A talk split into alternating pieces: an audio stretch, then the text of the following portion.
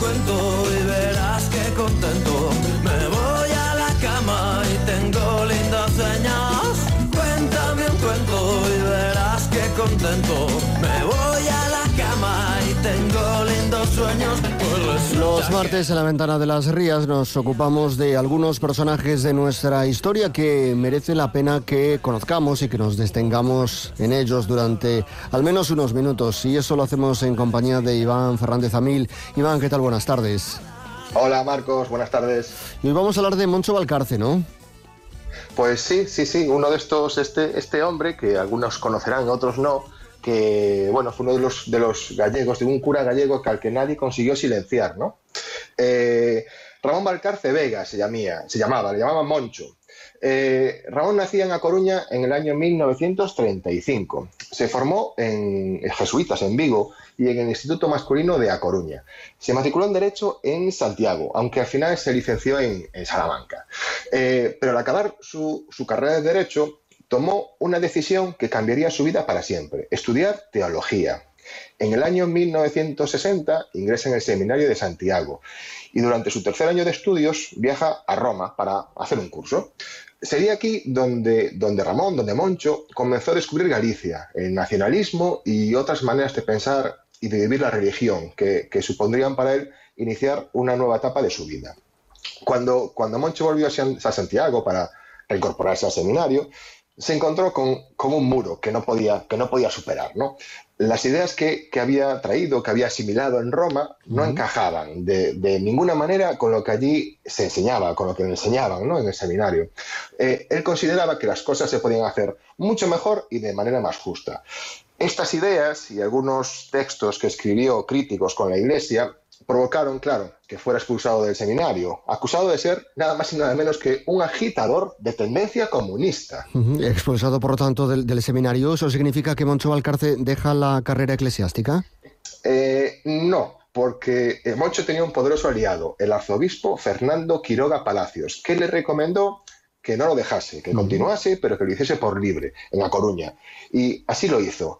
Y en el año 69 es ordenado sacerdote. Dos años después fue nombrado cura de Sésamo y Sueiro, en Culleredo, en el ayuntamiento de Culleredo, aquí, aquí en la DIC, ¿no? uh -huh. donde, bueno, pues Moncho no deja a nadie indiferente. ¿Por qué? Porque habla gallego, eh, no cobra por los oficios, no usa el confesionario y utiliza vino de Ribeiro y pan del país en unas misas que son pues completamente distintas a lo habitual, ¿no? Eh, en esas misas todos pueden participar, eh, y en ellas denuncia injusticias, desigualdad, el caciquismo e incluso el franquismo. Estamos hablando de los años 70, ¿no? Es decir, bueno, en fin. Y, y, todo esto, claro, incomoda a la Iglesia, porque en sus misas se habla claramente de ideas antifranquistas. Además, él permite que en la casa rectoral haya una imprenta del Partido Comunista. Y además, esa casa rectoral se usa como punto de reunión en el que se puede hablar de lo que se quiera y cuando se quiera. Me imagino, por tanto, Iván, que toda esta actividad que está fuera de lo, normal o que estaba fuera de lo común en aquel momento, esto le traería consecuencias, ¿no? Pues sí, pues claro, lógicamente. A ver, su manera de actuar, eh, mira, provocó que en septiembre del año 74 fuera detenido en Betanzos mientras asistía a una reunión clandestina del Partido Comunista. Eh, pasó dos semanas en la cárcel y dos meses después en, en un monasterio apartado, ¿no?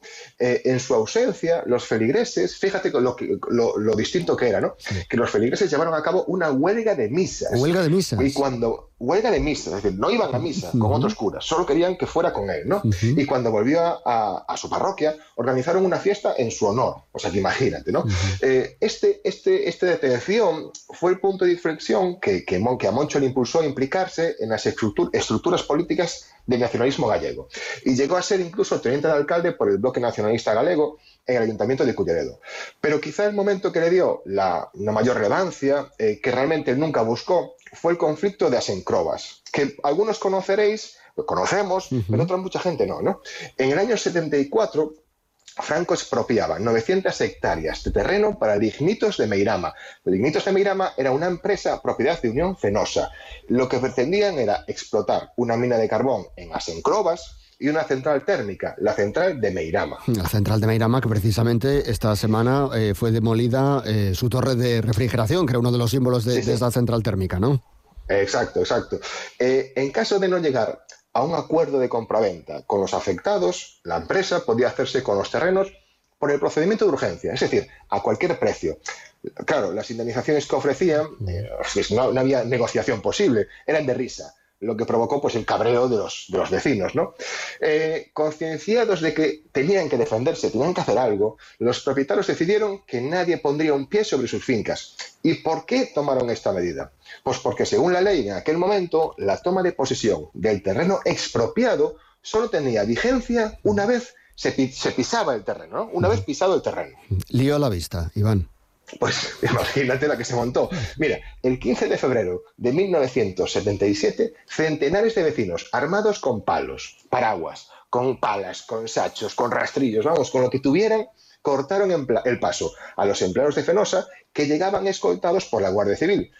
Imagínate la estampa, ¿no? La imagen de mujeres y ancianos, porque había de todo, enfrentándose a hombres armados dio la vuelta al mundo y su repercusión provocó que Fenosa se sentase a negociar los precios de compra, que llegaron a multiplicarse hasta por 50. Imagínate, vaya diferencia. ¿eh? ¿Y lo consiguieron? Eh, sí, sí, lo consiguieron. Bueno, eh, se, expropió, sabemos que todos que se expropió, pero efectivamente consiguieron precios pues por lo menos más, más justos. ¿no? Eh, Moncho se mantuvo al lado de estos vecinos y se manifestó junto a ellos, lo que le convirtió en una figura pues muy, muy popular. Pero durante estas, las manifestaciones y el enfrentamiento de ese día, fue detenido por segunda vez en su vida. Aún así, no consiguieron silenciarle, ni que dejara de luchar, ni que bajara los brazos, ni que, ni que este hombre apagara su voz. Tras Asencrovas, le siguió Baldayo. En Baldayo una empresa quería construir, quería expropiar eh, terrenos para extraer arena. Xove. En Xove, Fenosa pretendía construir una central nuclear. Después pasó por Tordoya, por Puerto de Mouros. En fin, eh, con su presencia en las manifestaciones, Moncho Moncho les daba fuerza, ¿no? Con su palabra, eh, Moncho les daba la voz y con sus ideas, Moncho les daba pues la legitimidad ¿no? a esas manifestaciones. Su apoyo a los grupos políticos antifranquistas, a las revueltas agrarias y a los levantamientos campesinos le convirtieron en uno de los referentes históricos del agrarismo gallego. Hay, por tanto, aquí, Iván, entiendo un, proceso, ¿no? Pasamos de un cura poco, poco habitual, que se sale de lo común, pasamos de eso a un auténtico icono de la época. Claro, y, ya sabes lo que pasa con los iconos, que a veces, a veces no, normalmente molestan. Por eso, pues la Iglesia eh, no se podía permitir, no podía permitir que esto siguiera ocurriendo. Moncho era una figura incómoda, mediática, polémica, y no podía seguir llamando la atención. Así que lo enviaron en el año 87 a Salamanca, con la excusa de realizar un curso de reciclaje. Realmente lo que querían era apartarlo del, público. ¿no?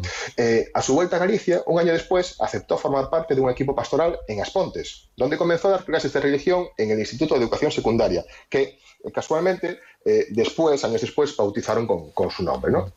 Ramón fue un, pionero en una, en una institución que necesitaba y necesita a muchos más como él, como es la Iglesia. ¿no? Él fue uno de los primeros en convertir a la Iglesia en un centro de vida popular, con actividades culturales y biblioteca. Eh, acogía a personas que pensaban diferente y, sobre todo, aglutinaba a los jóvenes. Y de esos hay, hay pocos, Iván. Sí, yo creo que sí, muy pocos por desgracia, ¿no? Eh, además, Moncho eh, vivía como un pobre, con una vida sencilla, que él decía que le hacía valorar cada día el maravilloso acto de vivir. Esas son palabras textuales de él. Eh, además entendía que la mejor manera de entregarse, de a Dios y cumplir su voluntad no era, bueno, era, era luchando por los más débiles y contra las injusticias. Por eso nunca le intimidaron los encarcelamientos, ni las multas, ni los insultos, ni las torturas, ni las acusaciones, ni las amenazas de muerte. Eh, él solo quería un mundo más justo. Eso fue lo que intentó hacer hasta que en 1993 eh, falleció de cáncer. Moncho fue enterrado en La Coruña, en el cementerio municipal de San Amaro, cubierto con la bandera nacionalista, con el sonido del himno gallego de fondo y entre versos de Fermín Bouza Brey. Ese día eh, dicen que ese día murió un hombre, pero nació una leyenda. La leyenda de Moncho Valcarce, Crego das Encrobas, que, que hemos repasado hoy con Iván Fernández Avil. Iván, muchísimas gracias y hasta la semana que viene. Gracias a vosotros. Venga, un fuerte hasta la semana que viene, adiós.